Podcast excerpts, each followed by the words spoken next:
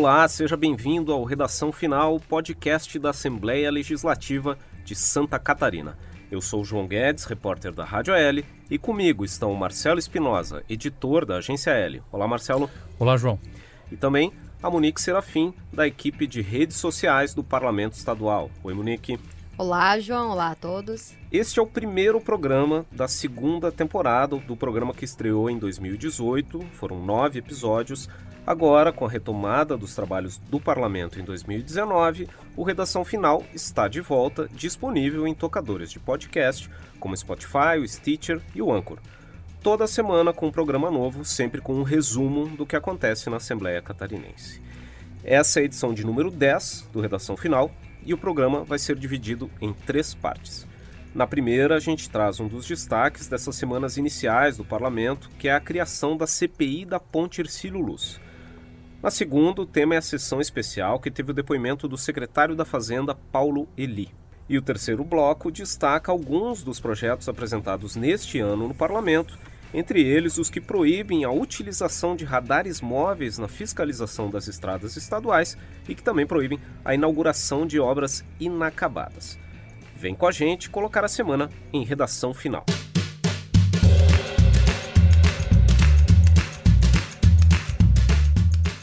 Muito bem, a Assembleia Legislativa deu início aos trabalhos de 2019 no dia 1 de fevereiro, com a posse dos 40 deputados eleitos em outubro do ano passado. E um dos temas que movimentou o parlamento nessas primeiras semanas foi a criação de uma CPI. É isso, Marcelo? É isso, João. O deputado Bruno Souza, do PSB, que é estreante aqui na casa, ele já quando da diplomação dos deputados, em dezembro do ano passado, mesmo sem tomar posse, começou a colher as assinaturas para essa CPI e chegou aí a um número de mais de 30 assinaturas. O objetivo dele é investigar, com base naquilo que o Ministério Público já apontou em alguns inquéritos, por que, depois de gastar mais de 700 milhões de reais, as obras de recuperação da ponte Ercílio Luz aqui na capital ainda não foram finalizadas. Ele já foi indicado para a comissão, pleiteia aí ocupar a relatoria da comissão, que é um dos cargos mais importantes dessa CPI, e acredita que deve realizar um trabalho não só com base nessas investigações já realizadas pelo Ministério Público, mas também com outras provas, com outros documentos que ele pretende trazer, já que, segundo ele, quando vereador em Florianópolis, até dois anos, um período de dois anos aí aproximadamente, ele também já estudou bastante sobre esse caso. Um detalhe curioso, João, é que em 2014, o então deputado Sargento Maurício Soares tentou instaurar uma CPI com o mesmo objetivo, só que naquela ocasião ele não conseguiu o número de assinaturas necessárias, 14 assinaturas para instalar a CPI. Era um ano eleitoral, era um ano muito mais complicado. É, dessa vez foram cerca de 30 assinaturas, né? Mais, mais de 30, 30 assinaturas. Perfeito. É, a gente conversou com o Bruno Souza, que falou sobre o objetivo dessas investigações. Né? A ideia é tratar de todas essas reformas ou desses projetos de reforma realizados desde a primeira interdição da ponte nos anos 80. Vamos ouvir o que o deputado Bruno Souza disse. Já são 18 instrumentos contratuais, se eu não me engano, até o momento, entre reformas e aditivos, e a intenção sim é averiguar todos, claro, começando por aqueles que são mais, que saltam aos olhos, aqueles que chamam mais atenção, e aí ir para os detalhes. Então, a ideia é fazer um trabalho minucioso sobre todo esse período conturbado em que a obra não foi entregue. Bom, essa foi a palavra do deputado Bruno Souza, do PSB, que foi o autor do requerimento para a criação dessa CPI. O requerimento foi aceito pela presidência e os partidos já fizeram a indicação dos membros. Serão nove deputados na comissão parlamentar de inquérito da Ponte Ercílio Luz. São dois do MDB, o Fernando Krelink e o Jerry Comper, dois do PSL, o Gessé Lopes e o Sargento Lima, também o deputado Marcos Vieira, do PSDB, deputado Kennedy Nunes, do PSD, além do João Amin, do PP, e do próprio Bruno Souza, do PSB, e também da deputada Luciane Carminati, do PT. Não há uma data definida para o início dos trabalhos. Depois que a mesa diretora publicar o ato de constituição dessa comissão, ainda haverá um prazo de cinco sessões ordinárias para que a primeira reunião da comissão uh, seja realizada para a eleição do relator e para a eleição do presidente. A partir daí serão 120 dias para a realização dos trabalhos e esse prazo pode ser prorrogado para mais 120 dias para que a CPI faça o seu trabalho, a investigação das obras da ponte Ercílio Luz. Esse é um tema que também provocou muita discussão nas redes sociais da Assembleia, né, Monique? É isso mesmo. Começamos o ano já com bastante assuntos e polêmicos. A CPI da Ercílio Luz ela foi tema de post e de bastante discussão nas nossas redes sociais. É, nós postamos no e abrimos a discussão no, no Facebook, no Instagram. Também estamos informando uh, todos os passos e como, como a CPI tem avançado pelo nosso WhatsApp, as pessoas que estão cadastradas. E uma enquete que nós fizemos no, no Stories do nosso Instagram, mais de 96% das pessoas se manifestaram a favor da CPI. A CPI que na hora, é, no momento que o, que o deputado Bruno Souza protocolou, ela tinha 26 assinaturas e agora, conforme nós verificamos, já existem mais de 30 deputados apoiando. E também nós estamos recebendo bastante comentários, bastante pessoas comentando. Há uma preocupação de que a CPI acabe em pizza, de que não, não saia um resultado concreto dessa CPI, mas as pessoas estão acompanhando, estão bastante atentas. E como você comentou, o deputado Bruno, que foi quem protocolou a, a CPI, ele já se, está se colocando à disposição para ser relator e está lançando uma campanha nas redes sociais, né? Hashtag Bruno Souza Relator para receber o apoio do, do pessoal aí para estar tá à frente nesse importante cargo da CPI da Ercílio Luiz. Muito bem, essa foi a primeira parte do Redação Final. No segundo bloco, a gente fala da sessão especial em que os deputados sabatinaram o secretário de Estado da Fazenda, Paulo Eli. Muito bem, na terça-feira, dia 19 de fevereiro, a Assembleia Legislativa realizou uma sessão especial no plenário em que os deputados ouviram o secretário de Estado da Fazenda, Paulo Eli. Ele foi questionado sobre decretos editados no ano passado pelo governo e que são alvo de críticas dos deputados aqui na Assembleia. Marcelo. É, no dia 28 de dezembro do ano passado, ainda no governo Pinho Moreira, a, o governador, em conjunto com a Secretaria da Fazenda, editou vários decretos que retiram benefícios fiscais concedidos na forma de desconto na alíquota do ICMS para vários produtos. Os que mais chamaram a atenção dos deputados são dois decretos. Um que fala com relação à retirada de incentivos para quatro produtos da construção civil, telha, manilha e alguns outros eh, componentes, e também um, um dos decretos que retira benefício para produtos da cesta básica, arroz, macarrão, e, e, carne, frango e outros produtos que integram aí a cesta básica. A questão é que o, o secretário alega que a retirada dessas isenções é necessária para cumprir a lei. Isso porque o Tribunal de Contas do Estado já disse que é necessário fazer a revisão de todos esses benefícios, porque todos eles foram concedidos sem a aprovação de lei pela Assembleia Legislativa. E existe um entendimento por parte do Tribunal de Justiça de Santa Catarina, entendimento esse alcançado em novembro de 2017, que qualquer benefício fiscal que o governo queira conceder tem que ser com autorização da Assembleia e nenhum nenhuma das quase 20 mil páginas de benefícios fiscais que a Secretaria da Fazenda tem em seu poder tiveram autorização da Assembleia Legislativa. Por isso, segundo o secretário, é necessário fazer esse decreto para retirar esses benefícios e outros também serão retirados mais para frente, caso não sejam transformados em lei. Aliás, isso foi, foi um assunto muito discutido durante essa sessão com o secretário. Ele conclamou os deputados a se reunir com os setores setores da economia, deputados e governo para rediscutir esses benefícios e apresentá-los como projetos de lei aqui na Assembleia para que eles possam ser legalizados. É, até à medida que esses projetos não foram concedidos por projeto de lei, sim por atos administrativos da Secretaria da Fazenda, o secretário Paulo Eli acabou dando uma declaração que causou bastante discussão aqui no parlamento, no momento em que ele disse que a Secretaria da Fazenda não sabe exatamente quantos benefícios foram concedidos e para quais setores e para quais empresas. Foi isso que o presidente da Assembleia Legislativa, o deputado Júlio Garcia, do PSD, destacou assim que o secretário Paulo Eli encerrou uma das suas explanações. Honestamente, com toda a minha experiência, minha vivência na vida pública, eu estou perplexo. Vocês perceberam a gravidade do que foi dito aqui, tirem as suas conclusões.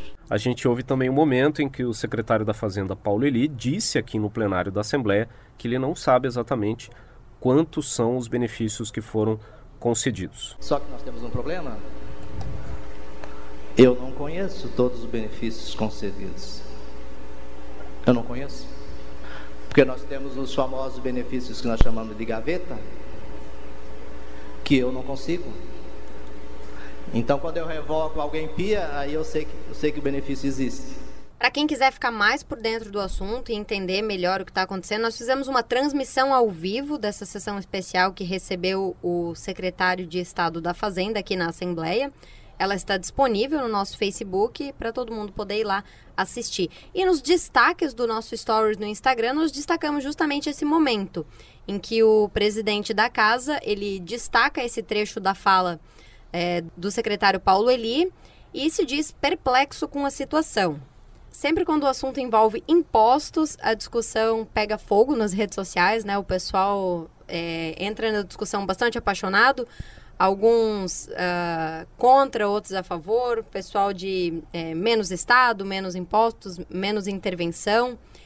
E outras pessoas também questionaram bastante essa questão de falta de transparência que o secretário ele destacou e pediram que o assunto fosse investigado.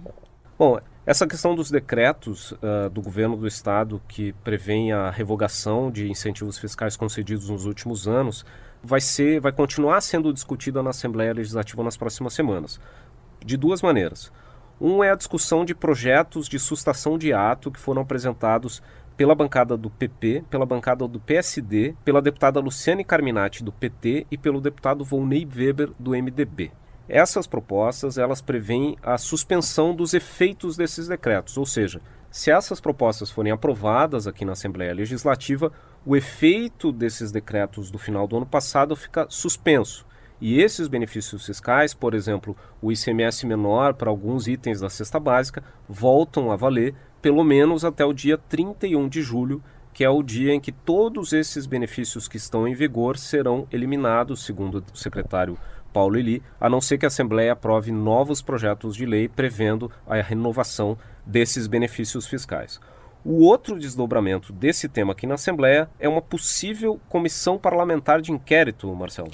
Bom, o deputado Laércio Schuster, do PSB, na quarta-feira trouxe na tribuna essa questão e sugeriu a criação de uma CPI para investigar o que ele chama de caixa preta dos benefícios fiscais. Ele está colhendo assinaturas atrás de apoio para ver se consegue protocolar o requerimento e, com isso, instituir essa comissão para investigar essa questão dos benefícios fiscais. Lembrando que, segundo o secretário da Fazenda, o executivo, o governo, não pode retirar os decretos, não pode revogar os decretos, porque senão eles podem responder por improbidade administrativa, já que Tribunal de Contas já determinou que esses benefícios precisam ser de alguma forma legalizados. E a gente pegou uma palavra do deputado Lércio Schuster sobre essa proposta de criação de uma nova CPI aqui na Assembleia. A fala dele de desconhecer tudo isso e falar de uma caixa preta de incentivos de gaveta faz com que a gente tenha uma grande preocupação com esse tema, porque uma das minhas funções como parlamentar e todos nós que estamos aqui hoje é fiscalizar. Ao mesmo tempo também ajudar o governador num momento como esse, onde a gente vê um despreparo é, do governo, principalmente é, nessa questão dos incentivos fiscais. Bom, e essa foi a palavra do deputado Laércio Schuster.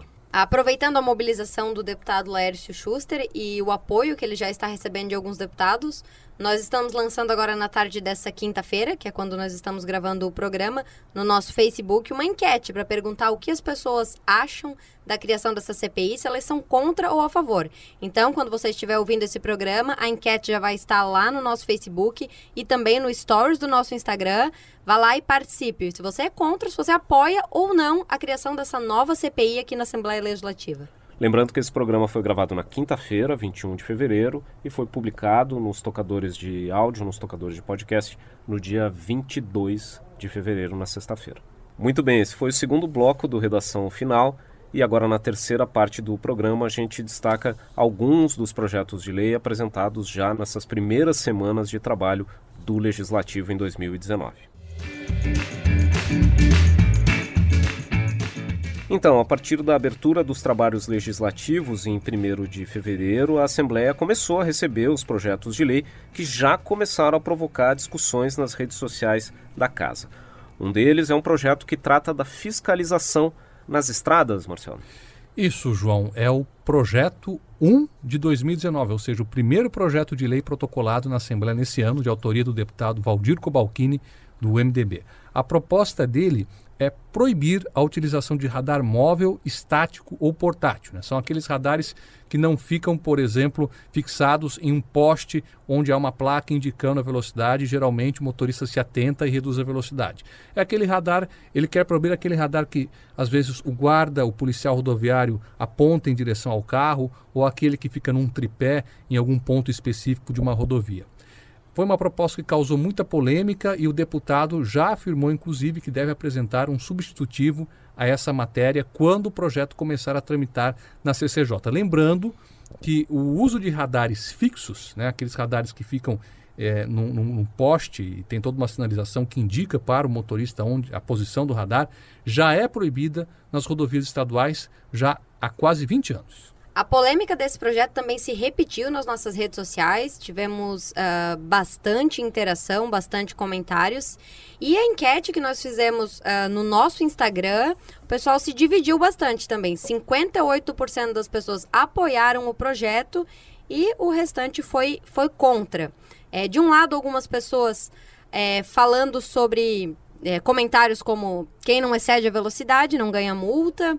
Também lembrando a quantidade de acidentes que podem ser evitados com mais é, fiscalização e outras pessoas é, apoiando o projeto e a ideia do, do deputado Cobalcini, que é ter uma fiscalização mais educativa e menos, menos punitiva. Inclusive, o deputado Cobalcini recebeu todos os comentários que nós recebemos via WhatsApp, nas nossas outras redes sociais também, e gravou um videozinho é, explicando melhor o projeto e respondendo alguns comentários que está disponível ali nos destaques do Stories do nosso Instagram. É, a gente também pegou a palavra do deputado Valdir Cobalcini, que justifica os motivos para a apresentação desse projeto. Eu sou a favor de um controle de velocidade nas rodovias, mas esse controle ele deve se dar por radar fixo, né, com uma placa de sinalização, e vindo é, é, anterior a uma campanha educativa, a divulgação, é, e aí sim colocado, inclusive em pontos estratégicos, em pontos que é, é, estudados que podem provocar algum tipo de acidente. Bom, outro projeto que suscitou bastante debate nas redes sociais aqui da Assembleia Legislativa é um projeto de lei número 5 de 2019, que foi apresentado pelo deputado Jair Mioto, do PSC. É uma proposta que proíbe a inauguração de obras públicas incompletas ou que não atendam o fim a que se destinam. Ou seja, ele quer instituir uma proibição de que, um, por exemplo, uma estrada seja inaugurada sem que ela esteja completamente pavimentada, ou que uma escola seja inaugurada sem ter todas as instalações completas, sem ter as cadeiras para os alunos sentarem, sem ter os quadros. O texto também proíbe, por exemplo, a inauguração de um hospital em que médicos e enfermeiros não foram contratados ainda, que é uma coisa relativamente comum no poder público Brasil afora. Uh, Monique, o que, que se falou sobre esse projeto nas redes? Esse projeto foi bastante bem recebido, recebeu bastante apoio, muitas pessoas, a maioria das pessoas né, apoiando, elogiando. Na nossa enquete que nós fizemos no Instagram, recebemos mais de 96% dos votos a favor do projeto, apoiando a iniciativa do deputado Jair Mioto. Apenas algumas pessoas questionando Uh, a questão de, pô, precisa de uma lei para isso, né? Se não seria uma coisa lógica de, de se fazer. É, lembrando que esses projetos é, recém entraram na casa, estão sendo apresentados pelos deputados agora. Eles ainda precisam passar pelas comissões, é, serem discutidos, aprovados ainda antes de uma votação final em plenário. Por isso é bastante importante que as pessoas participem, deem a sua opinião e se mobilizem com os deputados que elas votaram ou o partido com o qual se identifiquem para votar a favor ou contra uh, os projetos que estão em discussão aqui na casa. Esse é um dos objetivos desse processo de comunicação uhum. do parlamento, né? Fazer chegar à comunidade, que a população saiba o que está sendo discutido e possa se quiser trazer a sua opinião para os deputados, uhum. os deputados da sua região, enfim. É, outra proposta que vem despertando os debates dos nossos seguidores nas redes é um projeto relacionado à merenda escolar, Marcelo.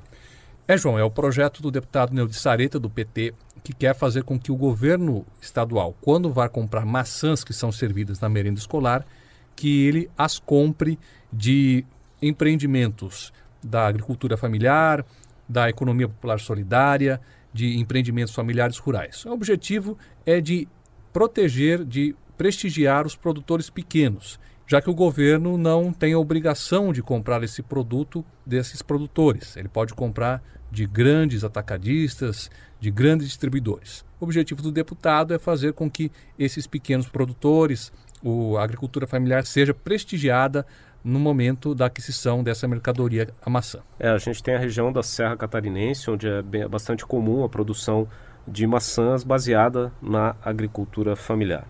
É outro projeto que foi bem recebido nas nossas redes sociais. Uh, o resultado parcial da nossa enquete no momento, hoje, quinta-feira, é, está em 80% de pessoas apoiando a iniciativa desse projeto.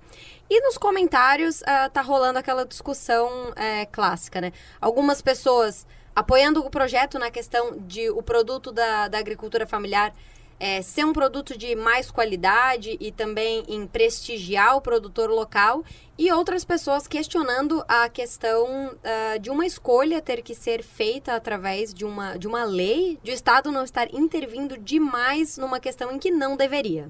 Ainda sobre a questão dos projetos de lei, João, um detalhe: nós já estamos chegando no final de fevereiro e o Poder Executivo não encaminhou nenhum projeto de lei ainda à Assembleia. O governador Carlos Moisés apenas mandou mensagens de veto de projetos que foram aprovados no ano passado e foram vetados por ele. Nós já temos aí quase 30 mensagens de veto aguardando para serem deliberados pela CCJ.